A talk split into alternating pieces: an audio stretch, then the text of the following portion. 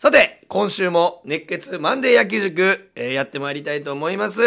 今週のプロ野球、もういいですね、皆さん。これしかないでしょ、まず。ロッテ、佐々木朗希投手完全試合おめでとうございます。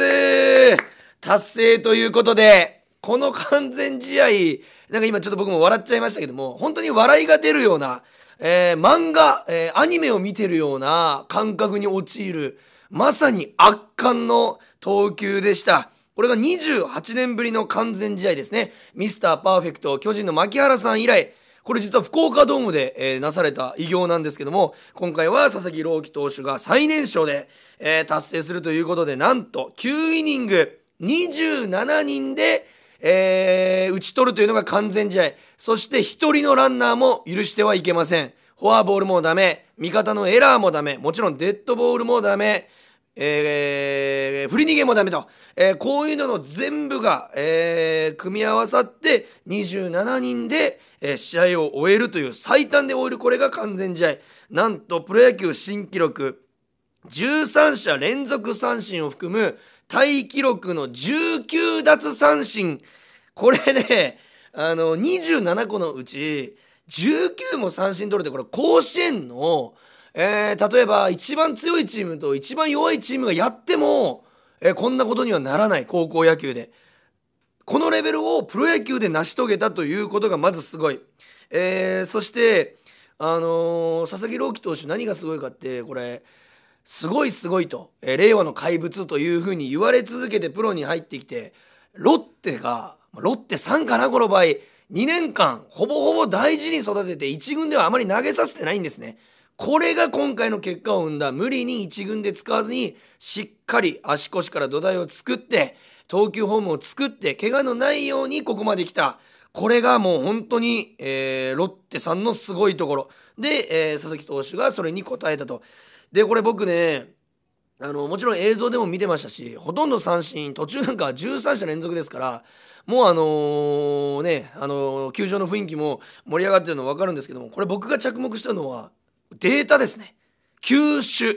さて何の球でこれ27人も連続で打ち取って19個も三振を取ったのかと。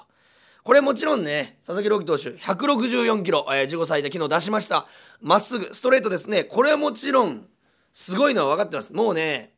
僕が現役中に立った最高の記録が154キロのストレート、えーでちなみに152キロのストレートが頭に当たったこともあります。デッドボールで、えーその次の、えーイニングでエラーしてしまったんですけども、えーそれもちろんデッドボールのせいにしましたけどもあの152キロでも本当体感からするとボールが音を立てて自分の方にゴワーッと言ってうなりを上げてくる印象。で気づいたらミットに収まってミットから本当にあのイメージでは煙が出てるというそのイメージなんですけども164キロ、えそこからの1キロずつはですねもう5キロ分ぐらいの上がり方しますので多分体感で言うと180キロぐらい。これ実際にあのいつも仲良くさせてもらってるホークスの牧原さんから、えー聞いた話なんですけどもオープン戦で当たった時にどうでしたと佐々木投手の球。したらどうもこうもねえよと。とりあえず速いと。速すぎると。だからバットに当たった時に正直その会場から球場からも、あのーファンの声援が飛んでくると。おお当たったと。ぐらいの球ですしそれをなんかそのバットに当てることでも佐々木投手にとってはダメージなんだということを言ってたぐらいすごい球だと、えーこのストレートが64球ですね。105球中64球。そしてフォークが36球。これ面白いのがカーブが3球スライダーが2球。ということは105球中まっすぐとフォークが100球を占めてるんですよ。ってことはこの2球種だけで完全試合をほぼ成し遂げてるというもうこれを僕が唯一知ってる漫画メジャーの重野五郎くんのねあのー本当にものアニメを見てるというような本当ジャイロボールじゃないかというぐらいもう魔球のようなストレートと、えー落差のえげつないフォークで打ち取ってる。そしてこれ三振を、えー19個中フォークで15個取ってるんですけどこれ分かります？何回見ても当たってないって。もちろんあのホークス我がホークスの千賀投手の、えーフォークもものすごいんですけども千賀投手は、えー、落差、えー、ですけど佐々木朗希投手はスプリット系のちょっと落差よりもスピードがあるというか、えー、で打ち取る感じのフォークを投げていてそしてカーブスライダーが3球2球と5球しか投げてないと言いましたけども実はこれも要所要所のポイントで投げてるからこの5球が効いてきてるとま、えー、っすぐかフォークかどっちだ三振したくないカーブかいこれで、えー、結果的にバッターはもう頭がこんがらがって気づいたらバット振っちゃってると。気づいたら、えー、試合が終わっちゃってた。完全試合達成。これねえー、後にも先にももう絶対に破られないプロ野球記録最年少記録だと思いますし105球もうほんとピッチャーの鏡のような、えー、多分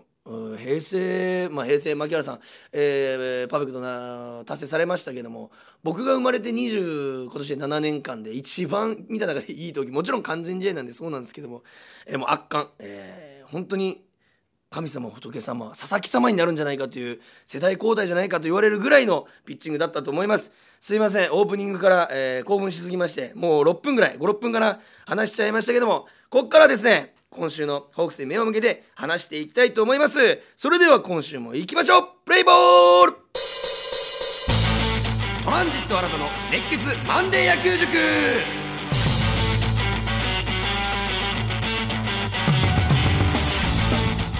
はい、えー、それではですね今週のホークスを振り返っていきたいと思います。えっ、ー、とですねこれあまり言うことじゃないかもしれませんけど6試合ありまして結果的には、えー、3勝2敗1分けなんですけどもそのですね試合をメモした僕のノートがあるんですけども、えー、書きすぎて僕も何て書いてあるか見えませんこれ。それぐらい内容のね濃い1週間、えー、だったと思います。それに佐々木朗希投手の完全試合に乗っかってきたんでえー、僕はスタッフさんに3時間くれと言いました。そしたら誰も聞かないよそんなのと言われましたんで、えー、30分ぐらいで収めたいと思います。頑張ります。それでは行きましょう。まず4月、えー、5日ですね、えー今え、先週の1試合目、え、火曜日ですね。対オリックス3連戦の初戦。これ8連勝を見事決めまして6対3勝ち投手尾形投手西武森投手がついたんですけども、え、これでちょっと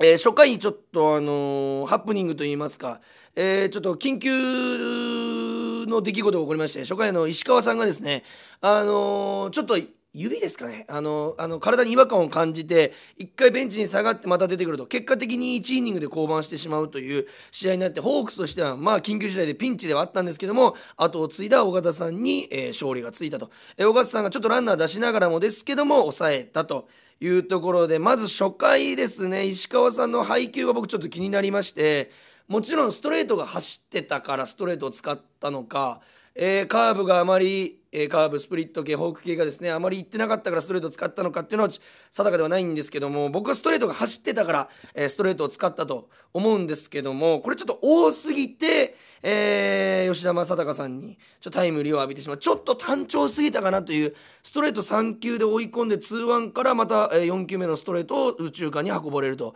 まああのー、2年連続首位打者の吉田さんであれば、まあ、ストレートを合わせてくるかなというところでちょっとね初回失点をしてしまうまいましてチームの流れとしては、えー、あまり良くはないとか2点を取られてしまいましたのであまり良くなかったのかなというんですけどもまあ2回裏に、えー、三森さんのこれ2回裏ですかね三森さんのスリーラン、えー、で、えー、逆転しまして相変わらずの三森さんちょっと今週怪我してしまって怪我というかあの、えー、ベンチスタートになる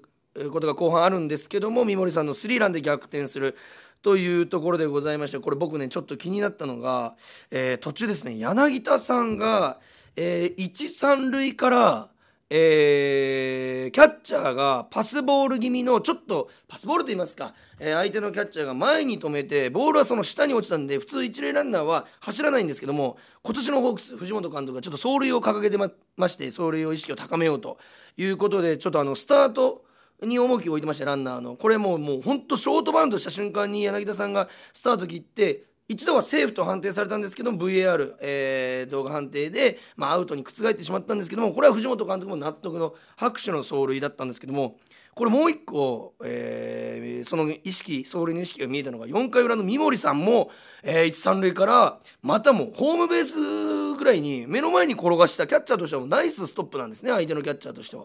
これでスタートを切ってなんとキャッチャーが投げてセーフではなくて投げれなかったそれぐらいスタートいいスタートを切れたっていうのが今年のチームの、えー、なんか、えー、意識の高さというか目標が見える。僕はね、えー、三振ホームラン、えー、タイムリーいろいろありますけど僕は今のところ今年一番のプレーはこの三森さんの、えー、キャッチャーが前でストップしたにもかかわらず一塁からセカンドに、えー、ディレードスチールしたこの走塁が僕は、えー、今年1だと思います。スタート完璧。えー、もう惚れ惚れするようなスタートも行く意識があるからこそショートバウンドでもう一歩切ってるんですね。でキャッチャーが弾いた時点で2歩目切れてるから、えー、スムーズなスタートになれてると。これ僕スローで見ましたけど完璧なスタートでした。これ素晴らしい三森さんさすがというところでございまして、えー、そのまま、えー、4回裏ですね2点を、えー、取ったんですけども柳町さんが、えー、タイムリーでいい流れで点を取ったんですけども、えー、山田投手ですね相手の山田さんから2-3からファールで粘って粘ってやっぱピッチャーって粘られるとフォアボール出したくないんで球がどうしても真ん中付近に寄ってくる。その真ん中付近に寄ってきたところを見事レフト前に弾き返したもうしてやったりの柳町さんの打席だったなというところでございます。そしてこれちょっと個人的なあの、ものなんですけども6回7回に相手のオリックスの張さんという投手がですねあの登板したんですけどもこれ実はあの僕あの福岡六大学野球で一緒に野球をやってたえメンバーでございまして同じチームではないんですけども僕が、え福岡教育大学、えで相手の張さんが日本経済大学の実はピッチャーではなくライトを守ってたんですね。え、で僕がセンターをやってましたのでライバルチームで同じベストナインを争ってたメンバーなんですけども当時からもうダントツの肩の強さを持ってて。でバッティングも良くて、えー、ホームランを争うようなバッターでもありましたし、えー、外野の守備ではもう超一流。そして肩が強くて一番見せてたのは試合前のシートノック、えー、これで球場のねファンたちが、まあ、200人300人いるんですけどもお客さんが。これが全員この日本経済大学の張さんの、えー、シートノックを見たいと。思ってきてたぐらい肩が強くてとにかく投げた瞬間から人の胸の高さでホームまで行くんですよ。もう鉄砲型と言われていてもう本当にピッチャーしてももちろん良かったなと思ったんですけどもプロに行って育成で入って投手として今1軍で投げてると。ちょっと相手のチームですけど頑張ってほしいなという存在、え、でした、えー、そして9回表、え、結果的に6対3で勝って無失点に抑えたんですけどもちょっと隙が見えたなというホークスのえー、悪いとこだったかなと思うのが9回表先頭バッターの相手の福田さんがですねセーフティーバントで、えー、出塁してしまうんですけども結果的に0点で抑えたのでまあ往来なんですけども、まあ、3点差あるというところでバントセーフティーバントで出ないだろうという気の緩みがあったからかなと思う。そこまで絶妙なバントというよりは、まあ、サード側ではあったんですけどアウトにはできる範囲だった。でもなんでこれを見逃してしまったかというと福田さんもちろんそのバッターって打席に入る前に素振りをして入るんですけども俺は気づきました。異常に素振りの数が多かったんですね。これって何でかというと僕も、え現役時代やってたんですけどもセーフティーバントやる時って打つよ打つよって見せかけて守備をちょっと下げることによってセーフティーバントを成功させる。これがバントの極意なんですけどもプロ野球選手でもやはり基本に忠実にそういうことをやってるんだなというのを見るとやはり華やかなプロ野球の世界でも地道なプレーが勝利に導くというところを、え相手のチームですけども福田さんが実践して素振りを多くした後のセーフティーバント1球で決める。僕はちょっと笑顔が出るというか野球だなと思うような、えー、好きなシーンだったのですいません紹介させていただきました、えー、見事勝利ありがとうございます。8連勝でございます、えー、続いて4月6日、え、1対3で負けてしまってこれちょっとね延長に入りまして、え、森投手が、え、打たれてしまって、え、2点を、え、勝ち越されて、え、まあ負けちゃうという試合ですけどまあこんだけ勝ってますから森さんも、えー、6セーブもついてますからこの時点でね。この火曜日の水曜日の時点で。もうこういう時もあります。でもここはね僕はあえていいところをピックアップしたい。和田さんがね先発で好投したんですけどもこれ僕たち、まあね、相方の原とコンビでねトランジットが昨年末にトークショーをやらせていただきまして和田さんと、えー、その時に直接話させてもらったんですけどももう本当にまずナイスガイもう超紳士的な男性でありまして、えー、衰えは来てると。ただ正直毎年レベルアップできると思ってるし、えー、疲れは取れにくくなってきたけど、えー、佐々木朗希投手じゃないですけどもノーヒットノーラン完全試合を目指してるという強い意気込みが聞かれたまさにそれを実践した試合でありまして41歳にして5年ぶりに147キロを出すと。これね和田投手皆さんご存知かもしれませんけど剛速球で鳴らしてきたピッチャーではなく、えー、本当に投球術、変化球コントロール技、えー、間これで、えー、勝ち上がってきたピッチャーなんですけども、えー、この日2000投球回達成しましてこれ2000投球回ってどれぐらいすごいのかって言いますと関東9イニングフルで投げても222試合かかるんですよ。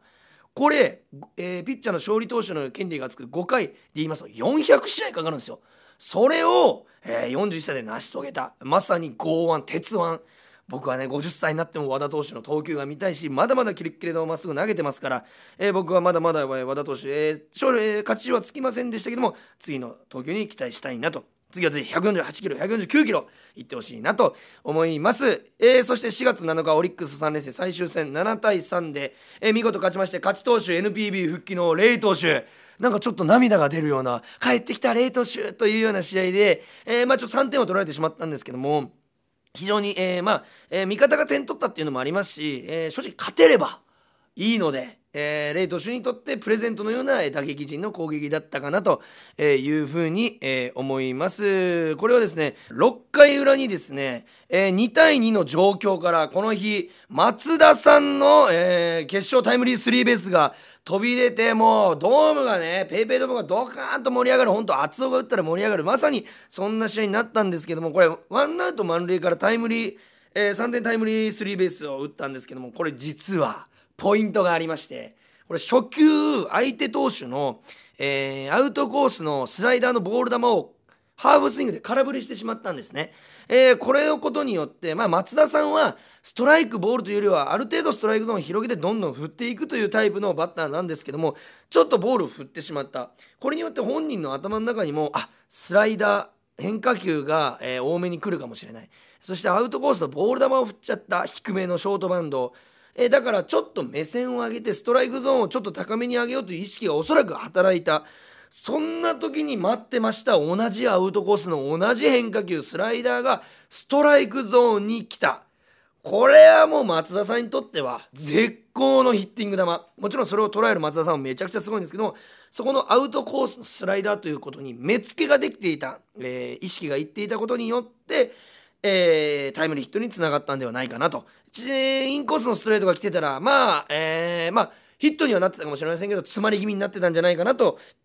思うようなタイミングで振りに行ってましたので、えーちょっと配球に、助けられたしその配球をうまく生かした松田さんの技ありのタイムリーだったなというふうに思います。そしてですね7回裏、えー先週に引き続き今週もね、ま牧原さんがね本当にすいません。もう僕の、ね、市場が入ってるかもしれません。感情移入しちゃってるかもしれませんけども本当に皆さんも知ってる通り活躍してるんです。ホームランにタイムリーに。これこの日の7回裏、えー5対3勝ってる状況からですねワンアウト2塁から、えータイムリースリーベースを放つと。えーこれはですねまさに野球を象徴しているような、えー攻撃でして、えー先頭バッター甲斐さんがフォアボールで出塁します。そして次の打席えー次のバッター三森さんが1球でバントを決める。来ました牧原さん初球をタイムリーヒット、えーフォアボール初球バント初球タイムリー。まさに監督がもう笑っちゃう笑みがこぼれるような理想的な攻撃を牧原さん、えーそして甲斐さん三森さんが体現してくれたと、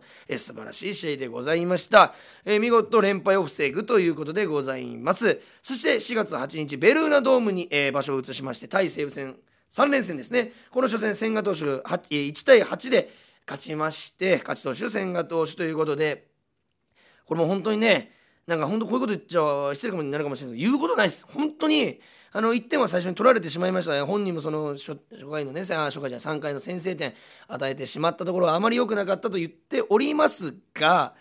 えー今年の千賀さん、えー何が僕がね好きかと言いますと好きというかいいかなと思うのがもちろんフォークストレートがものすごいことはもう分かってるんですけどもカットボールスライダーでしっかりカウントが取れてる、えースライダーカットボールで追い込めますし打ち取れますし困ったらスライダーカットボールに頼れるというところが、えーこの試合も出てて見事勝利を収めたと。快勝ですね、えー見事場所を移しても連勝と今年初の西武戦を、え白星で飾ったというところでございます、え次回の投球にも期待ということで。えそして土日ですね。最初4月9日、えー0対0えーもうね息詰まるような投手戦。あまり12回0対0ってあまり最近見ないところで相手のドラフト1隅田投手とこちら東山直投手。えー僕はあの一番プロ野球選手で好きな顔は東山さんの顔です、えーめちゃくちゃ好き、えー女性も男性も僕沖縄顔が好きでしてちょっと濃いめの、えすいませんねどうでもいい情報ではございますけども僕何が好きかっていうとね皆さんここを見てもらいたい。あのね東山投手が、えーマウンド降りた後、えー降板した後でもよろしいですしイニングの間でも構いません。ベンチに座ってる時帽子脱いでるんですね。えー、ちょっと長めの髪をかき分けながらちょっと目にかかってるような茶髪をこうちょっと上に上げるところがね男ながらにちょっと、ね、キュンとしてしまうというか私は女だったら惚れてるよと言いたくなるような、えー、ルックス。それでいてこのピッチングですよ。そら惚れちゃうよ。ファンがね、また増えたんじゃないかなと思いますけども、えー、本人はですね、調子を良くなく、ちょっとばらつきはありましたけども、丁寧な時ができましたということで、やはり球種が多いというところでバッターも迷いますし打たして取るという本来のピッチングができてたんじゃないかなと思います。で僕がですねこの試合で目をつけたのが、えー、2つあります、え、まずはですね9回裏モイネロ投手が無失点に抑えたところなんですけどもツーアウトから、えー、相手の中村さん武也さんにですね、えー、センター前に先っぽではあるんですけどボテボテのではあるんですけどもヒットを打たれてしまうと。その後にちょっとバタつくかなと思ったんですけども初球、えー、殿崎、えー、選手ですね。相手の殿崎さんに対しての初球。もう打ち気満々です。この試合9回裏でサヨナラ決めてやろうという殿崎さんの気持ちに対してちょっと打ち気をそらすような剛腕モイネロさんカーブが売りモイネロさんがチェンジアップから入ったんです。俺ここの配球が大好きでもうほんと打ち気に来てるバッターにチェンジアップを投げるほど気持ちいいことってないんですよ。えー、僕もピッチャーを、えー、少しやってましたし、えー、キャッチャーの配球なども勉強させてもらったことありますけどもやはり打ち気に来てる時って絶対チェンジアップって打ち取れるんですね、えもしくは空振る。そこでチェンジアップ来いチェンジアップ来いって思ってたところにピシッとチェンジアップで空振り取った。なんか僕「ふー」って言っちゃって見ながら「よいしょ」って言っちゃったんですけども僕と甲斐さんの配球が一緒になったっていう気持ちよさもありますし、えー、空振りの気持ちよさもあると、えー、結局僕はこの1球で勝負あり、えー、空振りでその後チェンジアップ3球とストレート2球か3球で、えー、打ち取ったと。えー、ここが一つの、えー、ターニングポイントだったんじゃないかなと思います。そして12回裏森投手が出てきました。少し不安定ストレートな、えー、フォアボールストレートのフォアボールというのは4球でフォアボールを出してしまうと先頭バッターに。でここで次のバッターに対してもノーツーになっちゃうんですね。でベンチもちょっとざわつきますしえー、味方の選手も声にか声をかけに行く森投手に。で森さんもちょっと首をかしげてた。あなんか異変があるのかなと思った時に相手の岸さんがバッターがバントを失敗してくれたんですけどもそれを甲斐選手がダイビングキャッチして流れを引き寄せて結果的に勝利に、えー、勝利というか引き分けまで持ち込んだと。もうこの時点で勝ちはないので最高が引き分けなんですね。なんで引き分けでこれは良かったかなという試合なんですけどもここで僕が一つ目をつけたのは相手の岸さんの走塁なんですけどもえ走塁してないよって思うかもしれないですけどバントした後に一塁まで走りますよねこの間に僕はポイントがあると思ってて結果的にフライアウトだから走る走らない関係ないじゃないって皆さん思うと思うんですけどもそうじゃなくてバントした後にフライが上がるんですけども自分の目の前にバントのフライが上がっちゃったんです。ってことはバッターの心理としてはこれを取られてしまうとバント失敗になっちゃう。最低でもえー、一塁ランナーをセカンドに進めたいということを落とさないといけないんですね。下にボールを。ってことは僕がバッターだったらスタートを遅らせるんです。打ってバントした後。やばいフライが上がったと思ったらバッターボックスに1秒ぐらいとどまるんです。失敗したの顔をして。でキャッチャーとわざとぶつかるんです。肩を当ててもごもごってなってる瞬間にボールは落ちるんです。で走り出せばバッターは走塁場の中にいれば、えー、あまりにもわざとすぎない限りは、えー走塁えー、守備妨害は取られません、えー、なのでバントして小フライが上がった場合これ聞いてる、えー、野球少年たち高校野球児まだやってない方はぜひやってほしい、えー、バントしてちょっとショートフライ、えー、小フライになってやばい取られるかもと思ったらちょっとスタートを遅らせてキャッチャーとかぶってみてください。そしたら目の前にボールが落ちて、えー、一塁ランナーは見事セカンドに行けますので。これを岸さんは多分人が良くてすぐ走っちゃったんですね。それを甲斐さんがくぐり抜けて大面キャッチこれはもうもう0コンマ1秒2秒でも走るのを遅らせてたらあれは下に落ちてた。交錯して取れなかったというなんでホークスとしてはちょっと助かったプレーにはなりました。そういうところも、えー、見てはいかがでしょうか、えー、そして4月10日、えー、まあこれはね完封負けを喫してしまう0対6という今年、一番の大会になるまあこういう試合もないとねっていう感じなんですけども、え、大関投手が大関さんがですねあの、まあ2勝目ならずという試合で、まあ、バッター陣も振るわずというところなんですけども、え、ポイントだったのはこれ皆さん見た方は分かると思うんですけどもあのー5回表のホークスの攻撃、えー、フォアボールと今宮さんの、えー、ライト前ヒットでノーアウト1、2塁のチャンスを作って、えー、2点差で負けているので、えー、ここ本来もちろんサイン通りバントを甲斐さんがやる場面で藤本監督はバントのサインを出しました。で甲斐さんがバントを試みたんですけども1球目ファールになっちゃう、えー、で、えー、1ストライクから2球目ストライクを見逃しちゃうと。いうことで結果的に2-1のカウントになったところでヒッティングにサインが変わったんですね。スリーバントではなくもうちょっとあのバントの構えから引いてバスター。えー、で、えーまあ、ちょっと前に来た守備陣の間を抜いていこうというところで、えー、ヒッティングになって結果的にこれがトリプルプレーになってホークスの勢いがダーンと780%からゼロになってしまって相手のサード山田遥さんからセカンド殿崎さんファーストウーネンティンさんにわたってトリプルプレーが完成しちゃって流れが切れたんですけどもこれちょっとねんまあ西武のバッテリーの配球が功を奏したといいますか相手のエンス投手があまりコントロールが定かではなくホームランあホームランじゃないフォアボールをね、えー、ちょっと多めに出しててで2-1と追い込んだ状況から普通12塁の送りバントとか、えー、バッターが立ってる時って逆方向右バッターだったら、えー、セカンド方向、えー、左バッターだってもセカンド方向なんですけど自分の方向に逆方向に打ちたがるんですね。ランナーを進めるために23塁に。だから甲斐さんも頭の中ではライト方向にイメージがあって1球そのファールを打ったんですけどもそのファールがインコースにキャッチャーが構えててアウトコースにボールが来たからアウトコースの球をうまくライトに持っていって結果的にファールだったんですけどいけたんですけどもこの時に僕はキャッチャーがもう1球インコースでいいと思ったんですよ。なぜならインコースで引っ張ってもらうとランナーが進めないから。だから普通、えーまあ、定石としてはインコースに投げるんですけどなぜかアウトコースに構えたんですねそしたらエンスさんの相手のエンス投手のコントロールが定かじゃないからインコース逆に来ちゃって引っ張っちゃってサードゴロを踏んでセカンドベースファーストベースでトリプルプレーが完成しちゃったとちょっとなんか逆球が来るのをうまく利用されたなと。いうような感じで実はこのトリプルプレー僕調べたんですけど、えー、ホークスが得られたのは大英時代の2002年以来20年ぶりにトリプルプレーが完成されたと。まああまりないですからねトリプルプレーというのは。だからまあ面白いプレーにはなったんですけども結果的に負けてしまったと。ただ今年のホークスはねいいのは連敗をしないんです。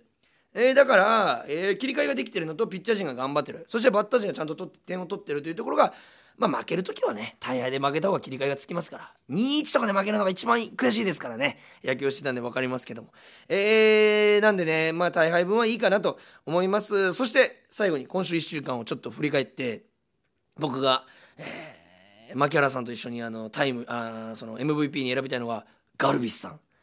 えー、アンダニピース。ガルビスですね。あのガルチャンピースでおなじみのガルビスさん、えー、バリバリのメジャーリーガーから今年ホークスに来てくれて、開幕戦ではですね、もう決勝の満塁ホームラン打ってくれました。記憶に新しいと思いますけども、この方実はバッティングだけじゃないんですね。今、ファースト松田さんか中村晃さんがやられてるので、ガルビスさんがサードやられてて、今宮さんが、えー、ショートにいるんですけども、ガルビスさん、今週はファインプレーが多かったですね。本当にファールから、ゴロから、フライから、ライナーから、全部取っちゃった。これ何がいいかってハンドリング、えー、グラブさばきですね。あと打球に対しての一歩目。あと球際が強い。ショートバンドハーフバンド。この3つはもうもちろんなんですけども一番は判断力。一歩前に出ると決めたら出る。横に行くと決めたら出る。出すと思ったら一歩出すと思ったら出す。後ろと思ったら後ろ。この判断力が非常に素晴らしくて強い意志が。ぐっと見出してるのでもう気持ちも体もその1球に向かってるので際どい打球も取れると。